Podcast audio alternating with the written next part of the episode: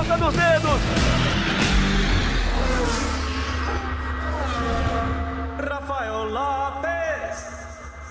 Amigos do Sport TV e do GE, sejam muito bem-vindos a mais uma edição do Na Ponta dos Dedos. Essa é a edição de número 168 do podcast, a vigésima da quinta temporada é, do programa. Você está sempre em áudio nas quartas-feiras, né? E as quintas na, em vídeo também é, no GE. Globo. Estou aqui com o Luciano Burti. Vamos falar muito sobre a etapa do Velocitar da Stock Car, um programa especial sobre essa etapa, né? Que foi bastante tumultuada e que teve alguns personagens novos aí. Né, para quem está acostumado a ver a categoria, né, a gente teve alguns protagonistas novos nessa etapa Tô aqui com o Luciano. Tudo bem, Luciano? Seja muito bem-vindo a mais uma edição do podcast Na Ponta dos Dedos.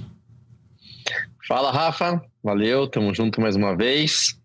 Concordo. É, geralmente a gente fala mais ou menos sempre do mesmo né, na estoque, uma categoria que é sem dúvida muito competitiva, mas o jogo é geralmente disputado pelo, pelos mesmos, né?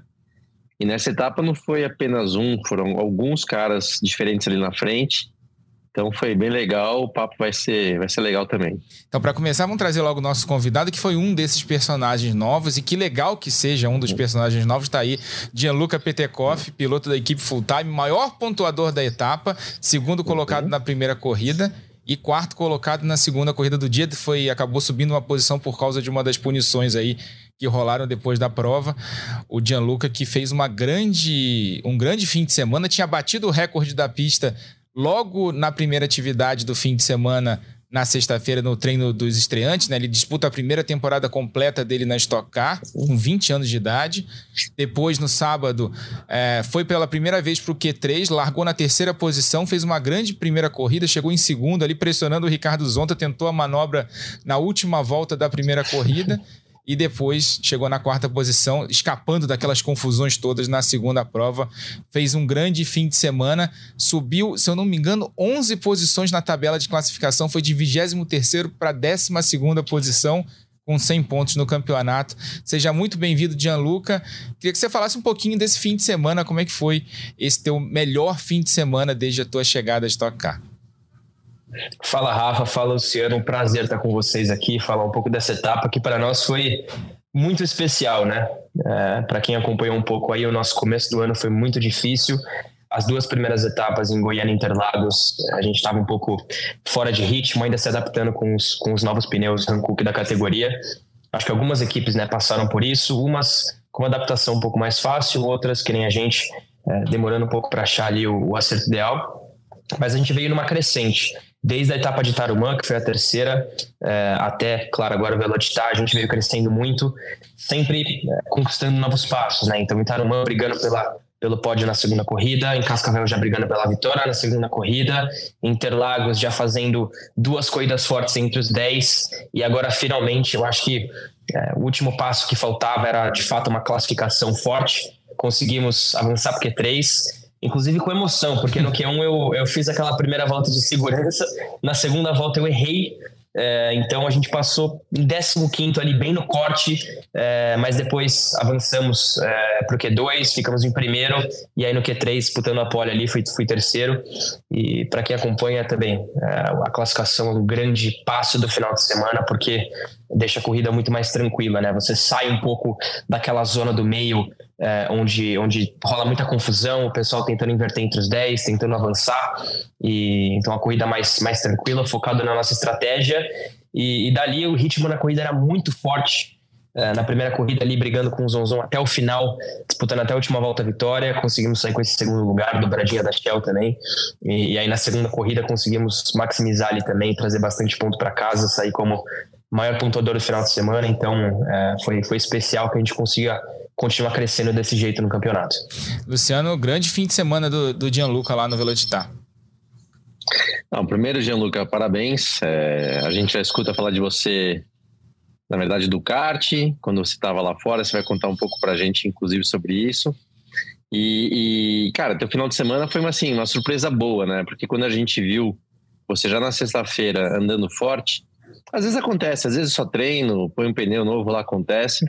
Mas você mostrou muito na classificação, em que nem você falou, cara, classificação na Stock Car de verdade, a parte mais importante do final de semana, que se você não classificar bem, é, é quase impossível. Não ser uma corrida 2 de ter alguma recuperação. Então, realmente, você foi muito bem. Até o Rafa acertou. O Rafa falou que a lista de corte ia ser com você no Q1 e, e realmente faltou um pouquinho para você ficar de fora. Mas esse falando muito bem. Enfim, cara, tentando traduzir tudo isso. Você já falou que teve uma evolução aí, né? Vocês demoraram um pouquinho, mas teve uma evolução. Eu queria perguntar, porque eu vejo também o Matias, né? O Matias que dominou é, Interlagos. Então, vocês realmente acharam um caminho de acerto ou mais ou menos as coisas? Porque isso acontece muito, tá? Na, na Stock Car, uma categoria limitada, né? você não pode mexer em mola, amortecedor.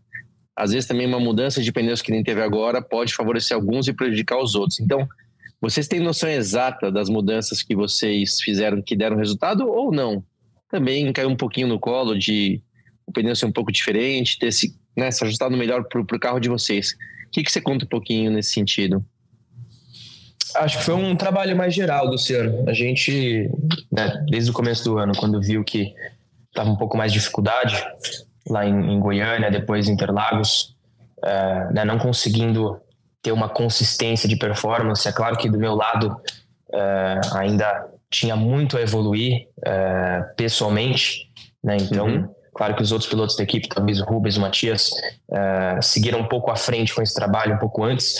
E no meu caso, eu fui, fui tomando conta da minha parte primeiro, e aí quando eu vi que eu que, eu tinha um trabalho um pouco mais alinhado, a gente começou a trabalhar é, em equipe também. Mas foi um trabalho geral no carro. É, acho que esses pneus trouxeram alguns desafios e, e, simplesmente algumas características diferentes. Um pneu que, que, que tem um pouco menos de gripe, pelo menos no início do ano, né? Um pouco menos de gripe do que o pneu Pirelli. Então o carro se comporta de uma maneira diferente. Não, é, não vai ser sempre que o mesmo acerto de carro que funcionou no passado é, viria a funcionar esse ano. A gente, a gente viu isso. Então o importante foi seguir testando, né? Testando muita coisa, usando uh, os, os treinos nos finais de semana. Como a gente não tem testes coletivos, é, então, tentando se adaptar ali muito rapidamente e, e, foi muito aos poucos, né? As coisas foram se encaixando. Como eu disse, desde Tarumã a gente veio tendo uma performance cada vez melhor, mas acho que Interlagos foi realmente a primeira etapa onde, onde a gente se mostrou é, com uma força muito grande dentro da equipe, o Matias é, povoando o final de semana inteiro, fazendo a pole com, com uma boa margem, vencendo a primeira corrida também. É, eu ali mais próximo dentro do top 10 e agora no Velocitar de novo chegamos e desde o começo do final de semana a gente demonstrou uma força muito grande, um pace muito bom, tanto em classificação quanto em corrida também. Uh, eu, eu tô vendo que na Stock Car alguns pilotos têm a sua pista, né? No caso do Rubens é muito Goiânia e no caso do Zonta é justamente Velocitar. Então poder estar tá ali disputando uma pole com ele, depois disputando uma vitória da corrida 1 até o final, é, numa pista que ele sempre foi muito forte, eu acho que é um, um, um bom passo para nós, uma boa conquista e que a gente continue crescendo assim. É, o Zonta, Legal. O Zonta, inclusive, que ontem se tornou. Ontem, a gente está gravando esse podcast na segunda-feira, né? A corrida no, foi no domingo, que no, se tornou o maior vencedor, né? Igualou o Thiago Camilo, três vitórias é, no Velocitar. Né? A gente teve algumas novidades, né, Gianluca, nessa etapa, né? Um asfalto novo em boa parte do circuito e novos pneus da Hankook, né? Que finalmente conseguiu resolver aquele problema que a gente vinha falando aqui desde o início do ano, tanto nas transmissões do Sport TV quanto aqui no podcast na ponta dos dedos, da questão do incêndio lá da fábrica na Coreia do Sul da Hankook, né? O problema no fornecimento de pneus. É, e eles trouxeram um novo pneu que é um pouquinho diferente do pneu que é, vinha sendo usado desde o início do ano, um pouquinho, tem uma, uma diferença de medidas, acaba sendo essa saída de boxes, quem, para quem está vendo a imagem, essa saída de boxe foi, foi emocionante, né, para vocês, inclusive. Mas teve uma diferença no pneu, né, e o pneu acabou sendo um pouco mais macio do que era o pneu que vocês usavam no início do ano. Como é que foi para vocês a questão do asfalto? Né, novo lá no Velocitar e esse pneu novo da Hankook. E se quiser, comenta também essa saída de boxe aí que foi emocionante na primeira corrida. É, a gente foi até pego um pouco de surpresa pela, pela quantidade de gripe que a gente encontrou na pista. É, no treino de Hulk que a gente fez na sexta-feira, a gente ainda utilizou os pneus, é, os pneus anteriores, né, os pneus que a gente vinha usando no começo do ano. E, e já de cara a gente percebeu um, um gripe muito alto na pista, é, fazendo um tempo aí, pô, acho que dois segundos mais rápido do que a, o tempo da pole position ano passado, se eu não me engano. Então, claro que isso muda também o, uh, um pouco do acerto do carro. Uh, a gente viu ali que tinha muito gripe disponível, foi se ajustando, mas performance estava lá desde o começo. E, e, os pneus também, né? A Hankook disse no briefing dos pilotos que a expectativa era que esses pneus uh, de composto novo tivessem mais aderência, tivessem mais performance do que a, uh, o composto que a gente vinha usando esse ano. E isso se provou ser verdade. Uh, agora é difícil dizer exatamente quanto, porque o asfalto da pista mudou bastante também. Acho que em Goiânia vai dar para ter uma noção um pouco mais exata disso. a gente voltou a ter uh, oito pneus novos no final de semana e não seis. Isso também ajuda muito no trabalho, tanto do final de semana em si quanto uh, prosseguindo, né? Tendo condição melhor de pneus para as próximas etapas. E, e, aí, saída de box foi, acho que foi o momento mais decisivo ali da, da corrida 1. Uh, a gente conseguiu esticar um pouquinho na pista, fazer umas voltas rápidas e sair junto com, com, com o Ricardo ali. Faltou muito pouco para conseguir pular para a ponta, mas na dúvida, claro, tinha que manter a cabeça ali e pensar no resultado também. Aí, Luciano, falando sobre a questão dos pneus, que a gente falou bastante na transmissão de ontem, também o asfalto. Próxima etapa em Goiânia, que é o território, né? Ele falou da, da questão do Zonta lá em, em, no Velocitar, a gente também destacou bastante isso na transmissão, né? Que é a pista do Zonta. Agora vão, a gente vai para Goiânia, a Stock Car vai para Goiânia, que é a pista do Rubinho, né? O Rubinho sempre anda muito bem lá. Tem, tem, o, o Rubinho, tem dois caras que andam muito bem em Goiânia, o Rubinho e o Ricardo Maurício também, um cara que sempre anda muito bem lá. Uh, se bem que a gente viu também o Thiago Camilo, mas enfim, é.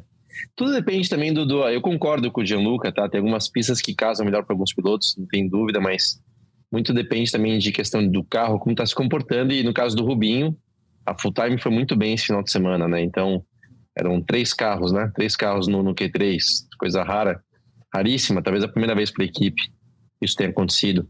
Mas deixa eu perguntar uma outra coisa, Gianluca, até na transmissão também falando do, na saída do box e tal, teve algo muito legal que eu. De novo, tá?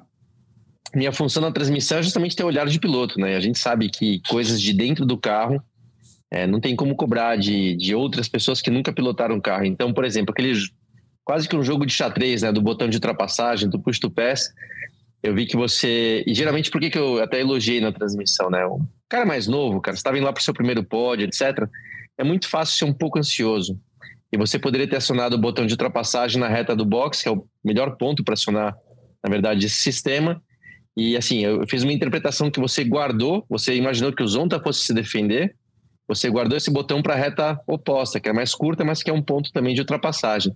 Mas infelizmente lá o, o editor de imagem não estava, acho que escutando a gente, não quis escutar a gente. Cortou, cortou bem na hora que você estava fazendo isso para mostrar lá o décimo lugar e não deu para ver tudo que você fez. Então me explica se eu vi certo, se eu enxerguei certo, se você já estava assim consciente, calmo e maduro, pensando nessa manobra, tentando justamente pegar o Zonta né, no, no pulo do gato. E o que, que aconteceu ali no final das contas que não mostrou direito? Não, foi exatamente isso. É, depois que eu saí do box, a gente se manteve ali numa distância muito parecida praticamente o resto da corrida inteira eu vi que a gente tinha uma distância pro, pro carro de trás, então estava bem uhum. tranquilo, realmente só eu e ele na briga pela vitória ali. Mas, claro, o pace era muito próximo, né? Não tinha velocidade suficiente para, uh, é, né, no miolo ali, colar muito nele e tentar algo na reta. Realmente era muito parecido. A gente estava virando tempos muito iguais. E por algumas voltas eu, eu tava na mesma volta de push dele, então tentando ali uh, me aproximar, mas ele usava o push também, então ficava a mesma distância de novo. E, e aí, junto com o meu engenheiro, a gente foi pensando, cara, vamos tentar descasar o push e, uhum. e usar de uma maneira surpresa. É, mas mesmo assim, parece que ele adivinhava o que a gente queria fazer e, e, economizava o push na volta que a gente não usava, usava quando a gente usava. E no fim faltou, faltou um deles para utilizar ali entre a penúltima e a última volta. E foi justamente isso que eu pensei. Falei, bom, se eu usar na reta dos boxes, é, não vai adiantar nada se eu usar na chegada, não tem pista suficiente para eu conseguir uhum. chegar e passar, então preciso de alguma uma estratégia diferente. Aí eu pensei na reta oposta, uh, no fim eu não consegui uh, as últimas duas curvas, né, antes de entrar na reta oposta, não consegui fazer elas tão bem, então estava um pouco longe, mas tentei de qualquer jeito, cheguei um pouco próximo na freada e, e aí vindo de puxa ali eu dei uma passadinha, fui um uhum. pouco largo ali na entrada do saca-rolha e aí falei, meu, vai ficar arriscado de eu tentar voltar aqui na pista. Às vezes eu pego essa, é, esse bump amarelo né, que tem na chicane, uhum. pode rodar, então eu preferi é, cortar pela grama ali.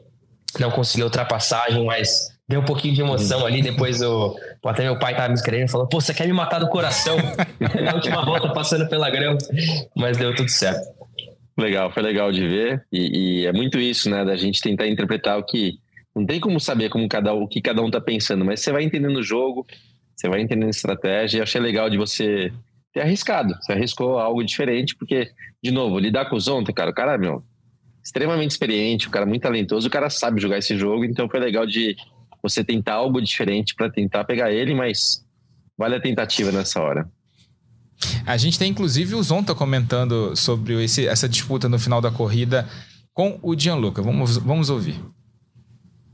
Então, eu já estava cuidando dos pneus, né? Cuidando do carro para a segunda corrida. E aí eu vi que ele estava vindo com, com push toda a volta, toda a volta. Eu falei, ah, cara, vou ter que me defender agora. E aí comecei a usar os meus push para me defender. E, mas ele estava muito.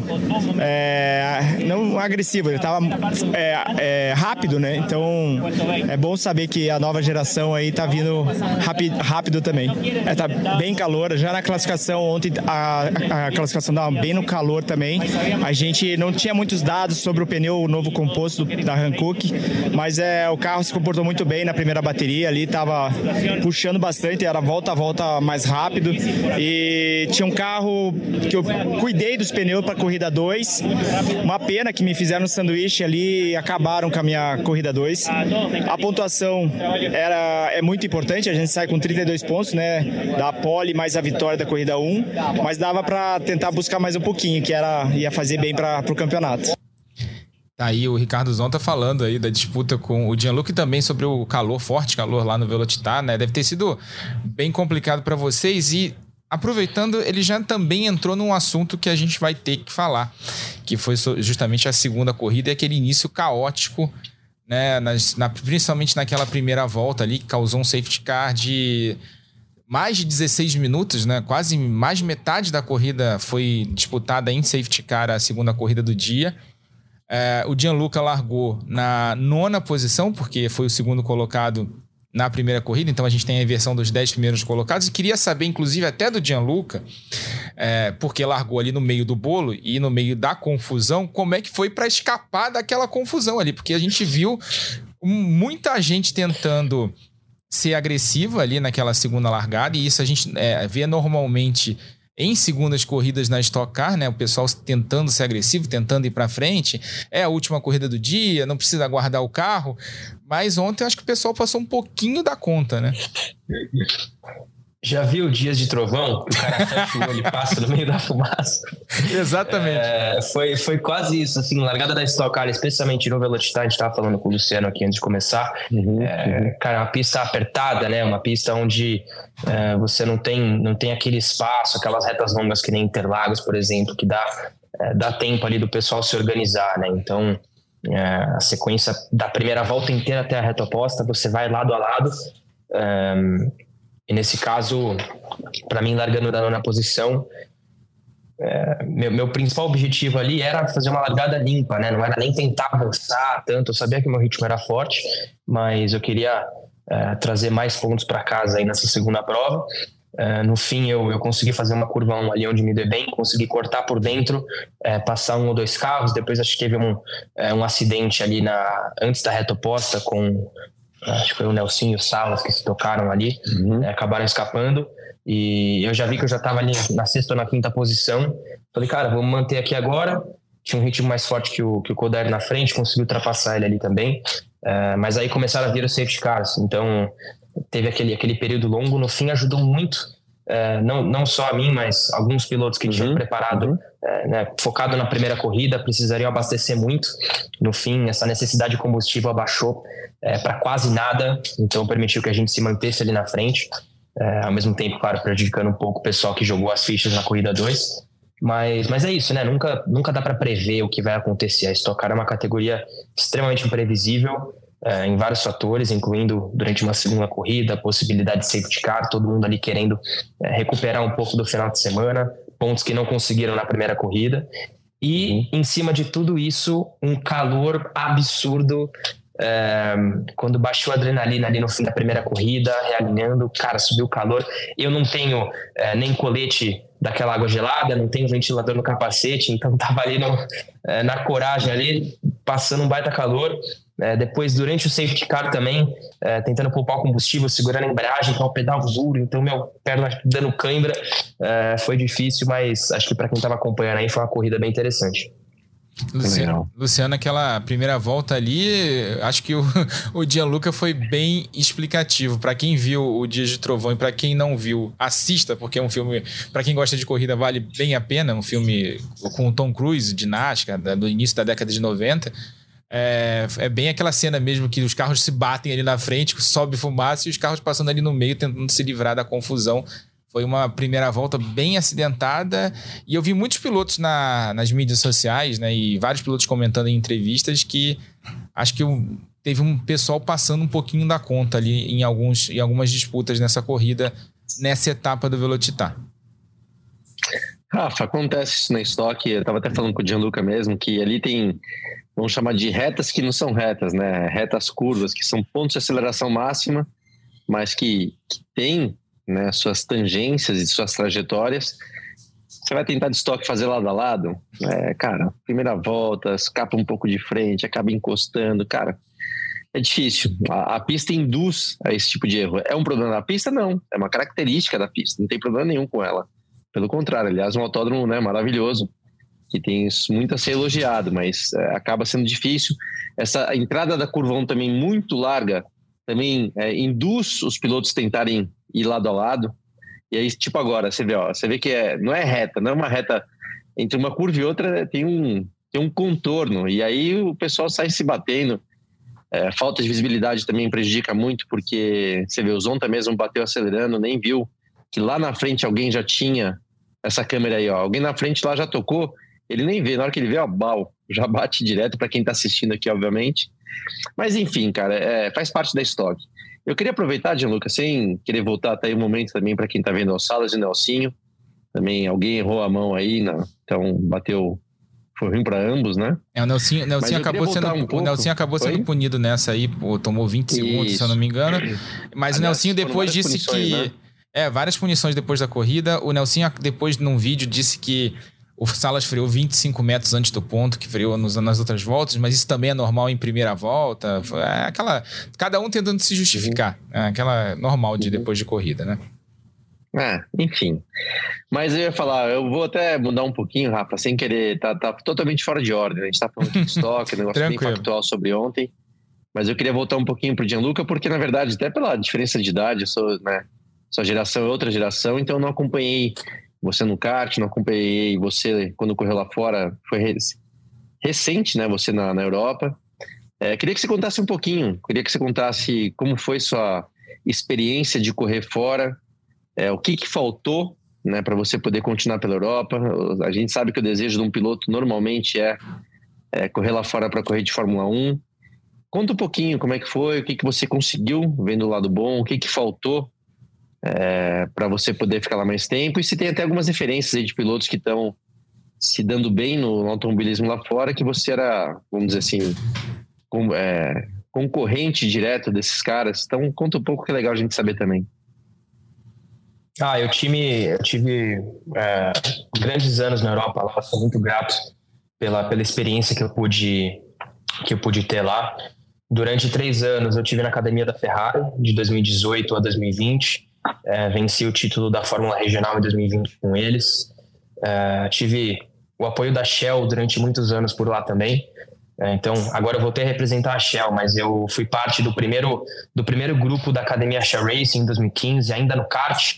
E aí em 2018 é, eles, eles ainda continuaram me apoiando quando eu entrei na Ferrari.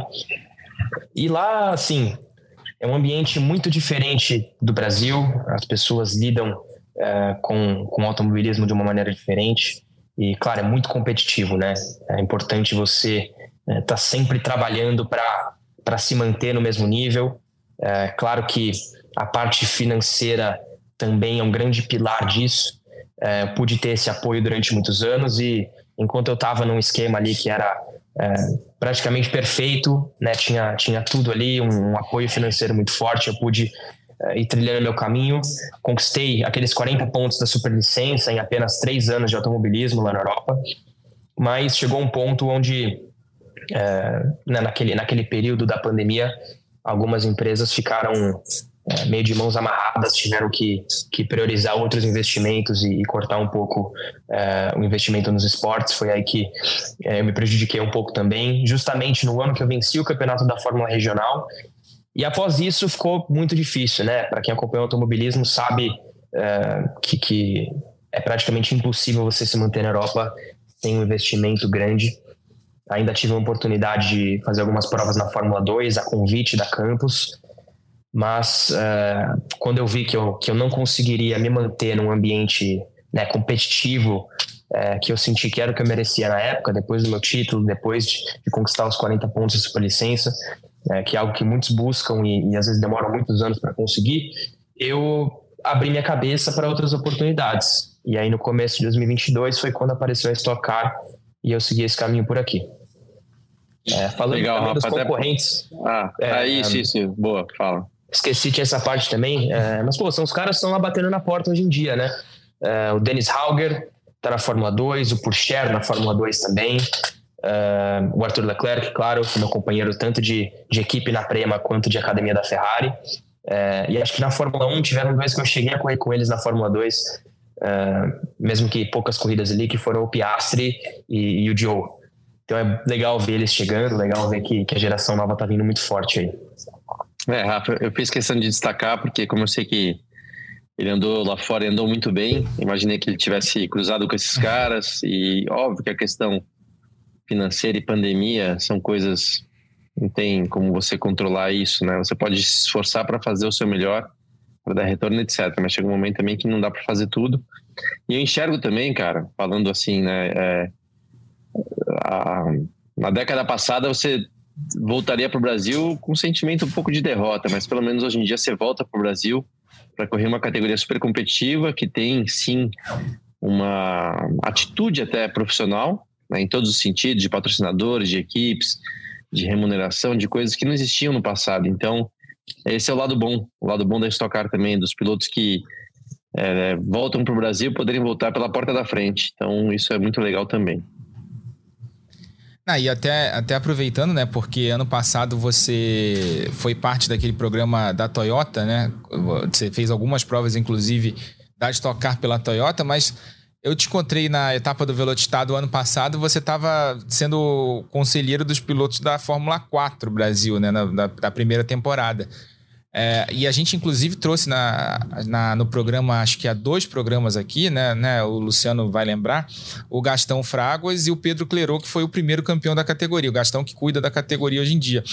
É, como é que você está vendo a categoria aqui no Brasil, a Fórmula 4, né, que corre junto com a Stock Car e tem feito grandes corridas, tem feito boas corridas lá. É, como é que você está vendo a Fórmula 4 e como é que foi esse teu ano lá de conselheiro, falando com os pilotos, vendo o trabalho das equipes? Como é que tá? Como é que você está vendo essa categoria que está no seu segundo ano aqui no Brasil? Eu pude estar muito próximo do início desse, desse projeto da Fórmula 4 Brasil. É, acabei sendo convidado pela categoria para fazer o, os primeiros testes quando os carros chegaram ao Brasil. E, claro, tá junto ali, tanto da full time quanto da, da categoria em si, acompanhando, acompanhando todos os meninos para mim foi, foi muito legal ver, porque foi exatamente a categoria que eu corri na Europa, participei de dois anos lá da, da Fórmula 4 italiana e Fórmula 4 alemã, fui vice-campeão da, da italiana em 2019.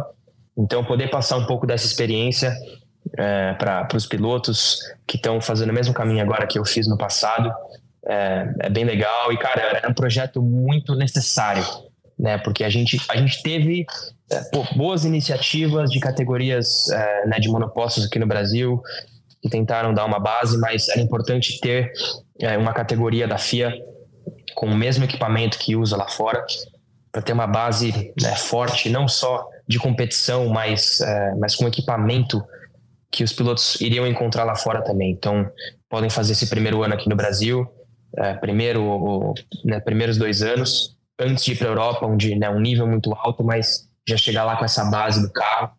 Então, é legal ver essa iniciativa e, e fico muito feliz de ver ela, ela crescendo cada vez mais. não, não tem muito segredo assim. Uma categoria precisa de tempo para é, se tornar cada vez mais sólida, cada vez mais, mais completa. Mas é impressionante ver o que a categoria tem feito nesses, nesses dois primeiros anos. Tenho certeza que vai crescer cada vez mais. É, tem, tem pessoas muito competentes, pessoas do bem em volta desse projeto. E acho que isso é a principal base para dar certo. Luciano. É, sem dúvida. Até foi também uma das coisas que a gente falou, né, Rafa, com o Gastão e com o Clerô, que é o que a Geluca tá falando aí, para tentar, vou repetir de repente um pouco, porque tem pessoas que não viram a gente falando com o Gastão e com o Clerô.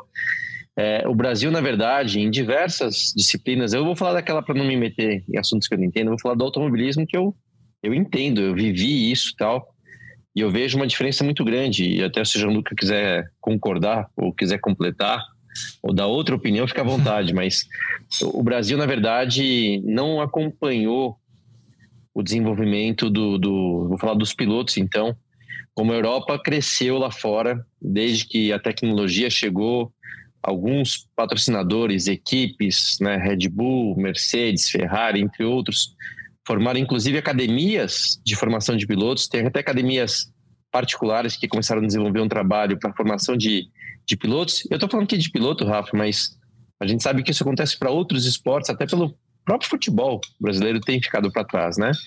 Então, o que acontece? Na minha época, eu fui para a Europa em 96. Era meio que mano a mano. A gente chegava lá com uma, um nível técnico relativamente parecido, mas desde então muita coisa mudou. Que nem eu falei, a, a principal questão é da tecnologia. Então, tem na formação de pilotos lá cursos de não digo nem curso, um curso completo, mas né, workshops, etc., sobre telemetria, sobre questão de engenharia, sobre preparo físico, sobre é, treinamento para lidar com, com a mídia, com a imprensa, para lidar com os patrocinadores, questões profissionais da formação de piloto. E aqui no Brasil a gente sabe que isso não existe. Aqui a gente corre lá em Interlagos, na Granja de Kart, na Aldeia da Serra, nananã. Cara, e é isso. A formação do piloto, de piloto nossa é essa. Então, é, essas iniciativas para começar a ajudar, vou chamar de molecada, a entender um lado diferente, não é só sentar no carro e acelerar, que esse é o principal. Mas se não houver um cara tão bom quanto fora do carro, hoje em dia não funciona mais, né? Então, de Lucas, se você quiser comentar alguma coisa nesse sentido, fica à vontade, porque eu vejo que o Brasil realmente fala, ah, o Brasil não está mais na Fórmula 1 porque falta dinheiro. Não é grana o problema. Grana, às vezes, Faz muita diferença? Sim, mas não é esse o principal problema. Se você está lá e se você se destaca logo na base, alguém vai te olhar, alguém vai te pegar, alguém vai te apoiar. Mas o nível nosso caiu em relação. Não é nem caiu, né? o nível nosso permaneceu mais ou menos o mesmo, enquanto os caras lá fora evoluíram muito. Então, é, o que a gente puder fazer, até com uma certa obrigação, de ajudar quem está começando aqui para ter um nível melhor, acho que é fundamental, certo, Gianluca?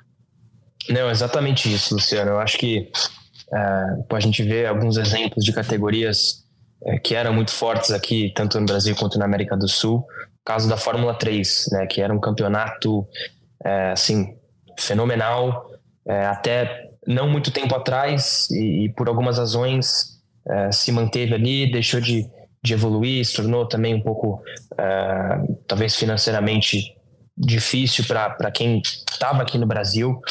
É, mas acho que a, tecnologia em geral, a base do automobilismo, é, deixou de evoluir, de acompanhar é, o nível europeu.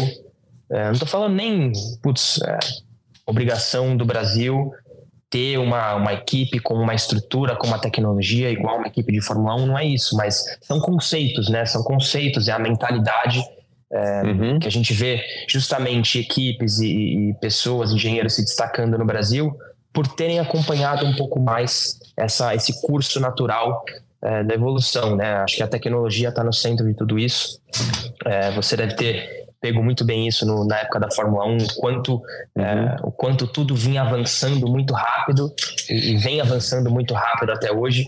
Então é importante a gente fazer um esforço dentro do Brasil no automobilismo para acompanhar isso. E, e por isso que eu acho que o projeto da Fórmula 4 é tão importante, porque pela primeira vez há muitos e muitos anos, a gente tem uma categoria com o mesmo equipamento, o mesmo chassi, motor, pneus, que, que é são utilizados nos campeonatos europeus de Fórmula 4. E acho que isso é um grande passo à frente para a nossa base começar, começar a se fortalecer de novo. Exato. Rafa, só para emendar rapidinho, é, outra coisa, tá? Eu falei que quando eu fui para fora, 96, era mais ou menos elas por elas. E outra coisa, é, por conta também da tecnologia, por isso que eu falo que a tecnologia mudou muita coisa. É, não tinha simulador, a gente dava de carro na pista. Consequentemente, a gente treinava mais. A gente tinha uma grande sorte que eu tive. A gente treinava muito, a gente tinha muito tempo de pista, então você tinha como aprender, errar tal, e uma hora você ia sendo julgado depois de um tempo. Hoje em dia, cara, hoje em dia o tempo é muito curto, né? Você tem que ter lá uma chance, duas, meu, sentar, acelerar, acontecer e fazer. Se você não fizer, você não tem muito tempo para provar que você é bom. Então, por isso que eu falo, a formação do piloto é fundamental para o cara estar tá preparado. Quando o cara tiver uma chance, cara, ele tem que brilhar. E nesse ponto a gente não não não seguiu o caminho que a Europa seguiu, né? falei de vários pontos, até outro que eu sempre destaco, questão de preparo físico, né? Aqui no Brasil, de modo geral, óbvio, é limitado o conhecimento sobre preparo físico, que, meu, é fundamental, é uma das coisas mais importantes no esporte a motor. Então, enfim, vamos fazer um programa só disso, mas é, é legal você ver, são pessoas diferentes, pilotos diferentes, exemplos diferentes, mas a gente chega sempre mais ou menos à mesma conclusão de que né, a gente tem que melhorar alguns conceitos aqui no Brasil, de modo geral, tá? Tô falando de automobilismo, mas de modo geral, para melhorar o nível profissional aqui no Brasil. E aí, até aproveitando esse gancho, né? Vocês estavam falando de muito de Europa, da, da ida do piloto para a Europa, e o Gianluca foi um exemplo disso, né? Foi daqui é, para uma academia de uma equipe de Fórmula 1, como foi a academia da Ferrari, apoiada por uma marca grande como foi a Shell aqui no Brasil. É, o que que isso te ajudou na volta? Quando você voltou para o Brasil, você está numa equipe hoje de Stock Car, a maior categoria do automobilismo aqui do Brasil. O que que essa tua experiência lá na Europa te ajuda hoje na competição dentro da Stock Car? Eu acho que o, o que teve mais valor para mim lá não foi nem nada muito, muito técnico sobre o automobilismo em si, mas foi toda a maturidade que eu adquiri. Lá eles, eles cobram muito profissionalismo desde muito cedo. Quando eu entrei na Ferrari, eu tinha, eu tinha acabado de fazer 15 anos, mas antes uhum. disso, eu tive duas temporadas é, de kart na Europa. 2016 ainda fazendo algumas corridas, 2017 já fiz a temporada completa lá, dentro da Tony Kart, que é a principal fábrica de kart do mundo. E isso, né, com, com 13, depois com 14 anos ainda no kart, eu comecei a, a entender que eu precisava me esforçar mais, me dedicar mais, precisava ser mais profissional na pista, não tratar aquilo como, é, como uma brincadeira ali, mas realmente um, um trabalho. E, isso foi fácil de aceitar, porque eu sempre tive uma, uma paixão muito grande pelo automobilismo. Então, os sacrifícios é, na verdade não eram sacrifícios, porque para mim não era difícil fazer aquilo, eu estava aproveitando muito fazer aquilo. E, e aí, claro, quando eu entrei na Ferrari, tudo é, tomou uma proporção ainda maior. Eu tinha uma rotina é, de trabalho mesmo, né? Praticamente todos os dias da semana, ainda mais naquela pré-temporada, é, de preparação física, preparação mental, sessões de simulador, tanto na Ferrari quanto na, na Prema, que era a equipe que eu corria na época. Uh, a gente tinha reuniões com engenheiros para entender um pouco mais sobre diversos assuntos, telemetria, pneus, é, a mecânica do carro. E, claro, não, não era o nosso trabalho ser é, o nosso próprio engenheiro, mas eu acho que uhum. quanto mais conhecimento geral você tem do carro, mais fácil fica a comunicação com os engenheiros, comunicação dentro da equipe. Acho uhum. que toda essa base, né, ao longo dos anos, é, foi me, me ajudando a amadurecer, me ajudando a me tornar um, um profissional melhor dentro e fora da pista. E aí, uhum. quando eu uhum. voltei para o Brasil, é, algo que, inclusive, é, o, Maurício, quando eu fiz a primeira reunião com ele, para que estava me convidando para fazer parte da Full Time, algo que ele, que ele me elogiou, é, que eu faço questão de sempre entregar, é justamente essa maturidade é, que eu adquiri lá, numa idade é, muito jovem ainda, né? E acho que isso eu consigo cara, em várias situações consigo lidar com ela de uma maneira muito melhor, justamente por essa bagagem que eu tive lá. Legal. É, isso é interessante até de, de falar, porque o Gianluca, a gente está falando com ele aqui, ele corre na Stock Car, tem 20 anos de idade, faz 21 em novembro desse ano, tá falando com essa maturidade toda, mas é um jovem piloto. A gente tem aqui.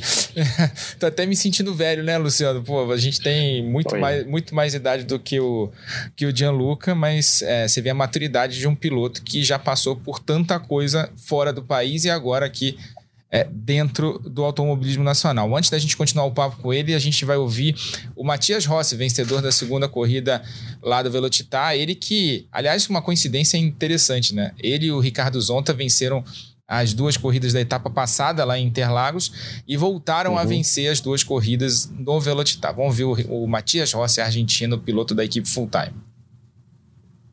Sí, una corrida muy difícil. Sabíamos que, que, calor iba a ser una condición que íbamos a tener que, salir bien porque atrapalha muito o piloto por, por temperatura en cockpit, os freios do carro, o pneu. Então, sempre que assim, hay que cuidar todo muito mais. Eu sufrí con a temperatura de motor a primeira corrida. Este, entró en safety mode solo dos vueltas y tuve suerte en eso. Y después el carro estaba muy bien, el carro estaba muy fuerte en un ritmo y eso fue muy importante. También mentalmente difícil, yo vi que había cuatro o cinco carros muy fuertes y batidos. Nadie quiere batir, solo que las primeras vueltas también son importantes para ir para Frenchy, todo, todo mundo intenta y a veces estas cosas, estas cosas puede acontecer. Mas para mí, que estaba en la frente, fue sorte también porque yo tenía que abastecer combustible en la corrida 2 y al haber tanto safety car, la corrida cortó. Esto fue importante para mí. Aí o Matias Rossi, que com esse resultado entrou entre os 10 primeiros colocados do campeonato. Classificação ficou com o Thiago Camilo ainda na liderança com 164 pontos, seguido pelo Daniel Serra com 163. O Daniel pulou para segundo e agora só está a um ponto do Thiago. O Gabriel Casagrande é o terceiro com 157, perdeu uns pontinhos ali por causa de uma das punições aplicadas depois da corrida, por causa daquele toque na primeira corrida com o Thiago Camilo. Rubens Barrichello é o quarto com 141, Zonta o quinto com 136, subiu também uma posição. E o Rafael Suzuki, 122, é o sexto, Gabriel Salas, o, é, o Guilherme Salas, o sétimo, com 120, César Ramos, o oitavo, Matias Rossi, o nono, também entrou entre os 10 Felipe Batista, o décimo. Felipe Fraga, o décimo primeiro. E Gianluca subindo para a décima segunda posição com 100 pontos aí. Só a 64 do líder, ele que ganhou 11 posições, né? Era o 23 terceiro antes dessa etapa.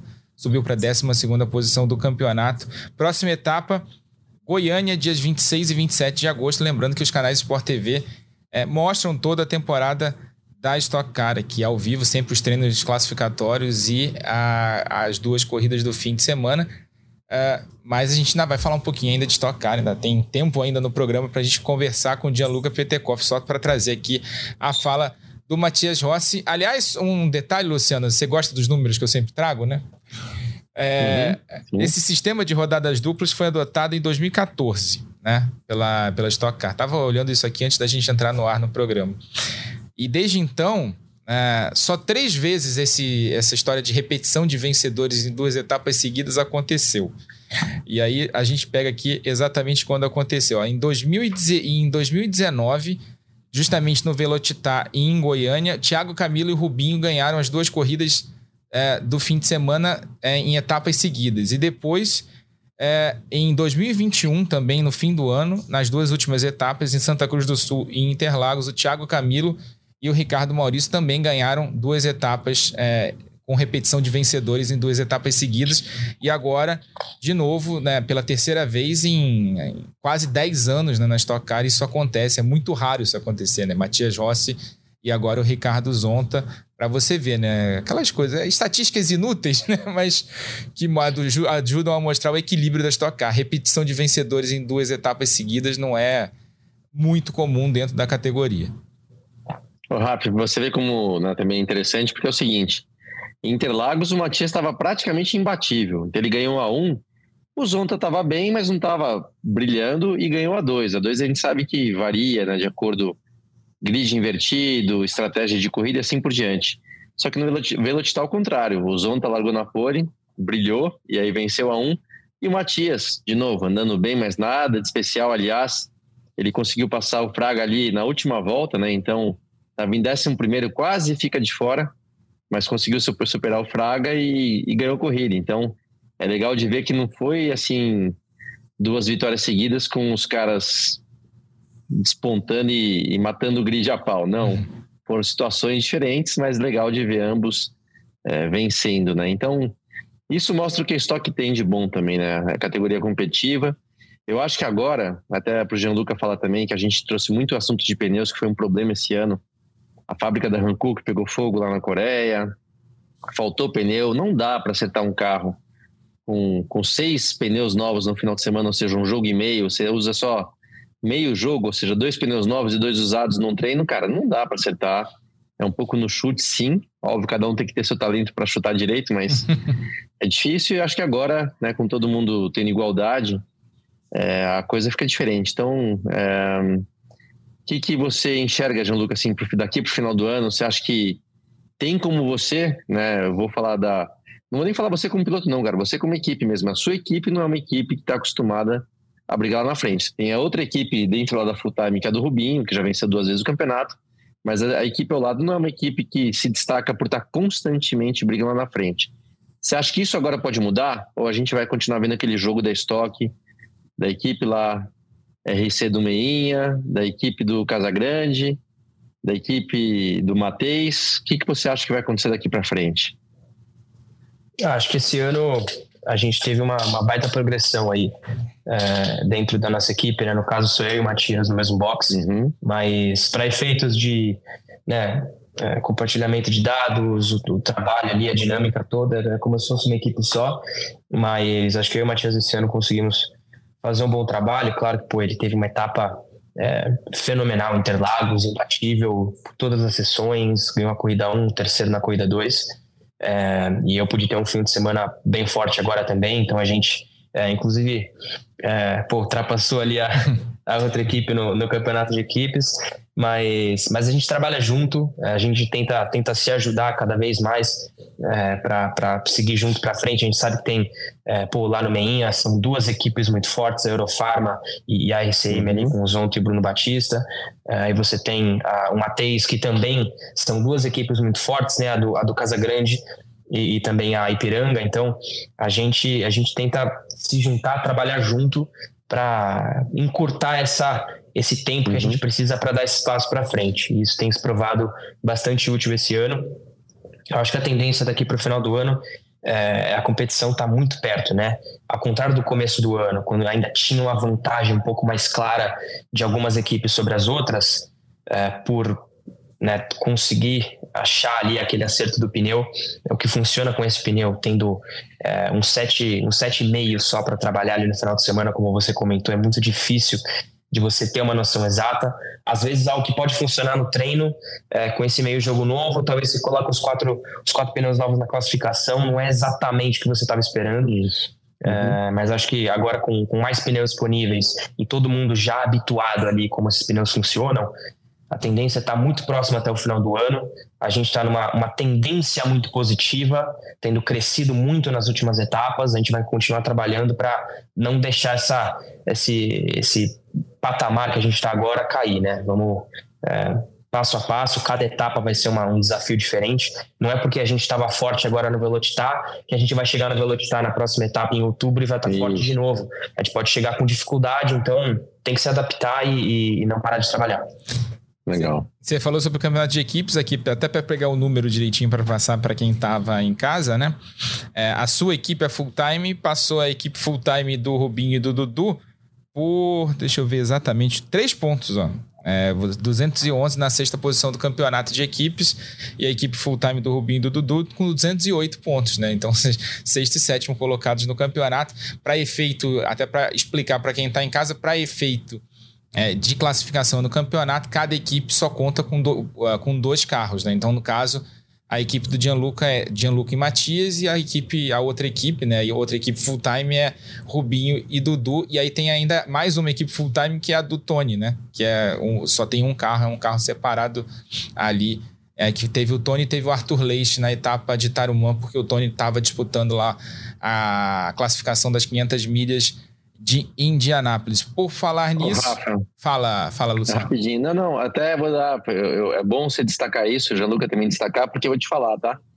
É, eu mesmo é, sou crítico à, à equipe do, do, Maurício Ferreira, porque ele é muito bom, muito competente para fazer a equipe do Rubinho, o carro do Rubinho, na verdade, que já foi campeão duas vezes lá dentro, então o cara sabe o que faz. Mas as equipes ao lado, eu tô falando porque eu já andei lá, tá? Eu já andei na equipe B. Cara, não era igual. Então, acho muito legal o trabalho do Gianluca e do Matias de estarem conseguindo é, se botar de igual para igual aí e também o mérito do Maurício, se tiver realmente, então, por intenção dele de estar fazendo esse jogo igual, de estar investindo igual nesses carros, é ótimo, é ótimo para a categoria, mas muito bom para a equipe dele, cara. Eu vejo né, um carro ganhando é uma coisa, agora os outros, e aí, né? E pela primeira vez eu estou vendo a full time, então, nessa disputa, vai, entre aspas, uma disputa boa entre as equipes, de estarem muito parecidas na pontuação. É nesse... Acho que o que eu, o que eu percebo também é, cara, normal. Se eu acho que se eu fosse um dono de equipe, eu é, tivesse na minha equipe um cara com, com tanta experiência. o Rubens uhum. tem é, tempo de Fórmula 1 igual que eu tenho de vida, né, hoje em dia. Então, uhum. É, uhum. e bom, um cara que, apesar de estar com 51 anos, acabou de ser campeão da Stock Car de novo, pela segunda vez. É, acho que todas as temporadas dele de Stock Car ele, ele tá entre os oito, entre os seis primeiros, então tá sempre constantemente brigando pelo campeonato. Eu acho que é natural você fazer um trabalho é, pô, junto, mais focado com, com esse piloto para buscar o título sempre, mas desde que eu, que eu entrei na equipe ano passado, em momento algum eu senti que eu, que eu tinha sido é, né, colocado de lado. É, os momentos uhum. onde eu estava forte em algumas etapas ano passado e, e, e algumas vezes esse ano eu senti toda é, toda a atenção, toda é, o, né, a equipe trabalhando junto comigo para chegar lá. E acho que esse ano está sendo uma boa prova disso. A gente finalmente conseguiu um fim de semana muito forte de igual para igual ali. É, e claro, as duas, né, todo mundo esse ano está trabalhando muito bem junto. É, acho que de, de, de vários lados ali você tem informações diferentes, informações é, interessantes que vêm é, de cada um dos cinco carros, e a gente está colocando isso tudo é, num, num, num, balde só e, e usando para todos. Muitas coisas têm dado certo, e então que, que esse trabalho continue, todo mundo trabalhando junto para chegar no final do ano, quem sabe com um dos carros disputando o título também. Só para acabar, Rafa, concordo, tá? Se eu tivesse o Rubinho na minha equipe, eu obviamente daria também atenção para ele, porque né, a experiência e o talento do cara fala mais alto, mas que como eu já vivi uma situação diferente, tô falando de muito tempo atrás, tá? Não tô nem aqui julgando, apontando o dedo de modo nenhum, mas vivi já algo diferente. Fico feliz, fico feliz por vocês e pela equipe dele de estarem nivelando, porque é bom para a categoria. Quanto mais, quanto mais carros competitivos tiver, melhor. Então isso é bem legal.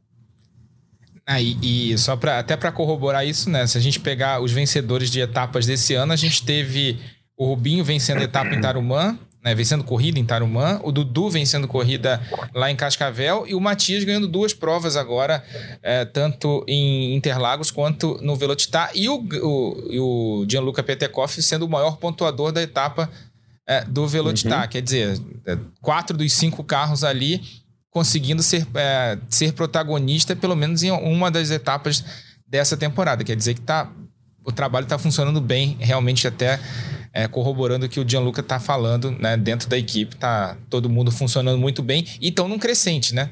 Estão num crescimento muito bom nessas últimas etapas. É, a, a full time tem melhorado bastante o desempenho dela. Prova é o desempenho do Matias e prova o desempenho do Gianluca nessas, nessas últimas duas etapas ali, eles, eles andando bem mais na frente. Bom, chegando na reta final agora do Na Ponta dos Dedos, queria agradecer muito a, a, presença do Gianluca, como sempre, um bom papo. Ele que já foi nosso companheiro, né, Luciano? Foi, comentou com a gente um uhum. brasileiro de kart, grande uhum, comentarista, uhum. aliás. É, aqui foi. já, tá, já tá convidado a voltar mais vezes quando tiver brasileiro de kart ou outras competições, está tá convidado a comentar a corrida com a gente aqui. Foi muito bem na vez que comentou com a gente aqui. Queria agradecer mais uma vez a presença no programa e volte mais vezes aqui ao longo do ano. Que isso, agradeço muito, obrigado vocês dois. É, tive uma, uma ótima experiência aí narrando também. Quem sabe quando eu tiver brasileiro de novo, faço mais uma aparição, mas agradeço muito. Um ótimo papo e até Goiânia, pessoal. Valeu, Luciano. Boa, valeu, valeu, Gianluca. A gente vai estar sempre torcendo pela molecada, tá? Você tá nesse grupo aí, então muito legal ver vocês andando forte. Até para dar uma referência, né, cara? Quando eu fui para Europa, eu tava falando de 96, já que contei um pouquinho da minha história, eu tinha 21, você tem 20, cara. Então, você tem muito chão pela frente, né? Quando eu voltei para o Brasil para fazer o que está fazendo, eu tinha já 29 para 30. Então, momentos diferentes. Ou seja, você tem muito chão pela frente, tomara que você consiga aí é, ter resultados cada vez melhores e que Stock Car seja o início de uma trajetória grande para você no automobilismo. Tem, muita, tem muito chão pela frente. Te falo que tem muita coisa pela frente ainda, então, obviamente, andar bem, andar na frente, ter vitórias é fundamental. Estamos aqui na torcida, manda ver. Obrigado, Luciano. Obrigado demais. Agradecendo ao Luciano, agradecendo ao Gianluca, a você que ouviu o podcast até o final. Lembrando que esse podcast tem a produção do Lucas Sayol, a edição do Maurício Mota e a gerência do André Amaral. Velocidade nos canais Globo, emoção na pista. Na ponta dos dedos,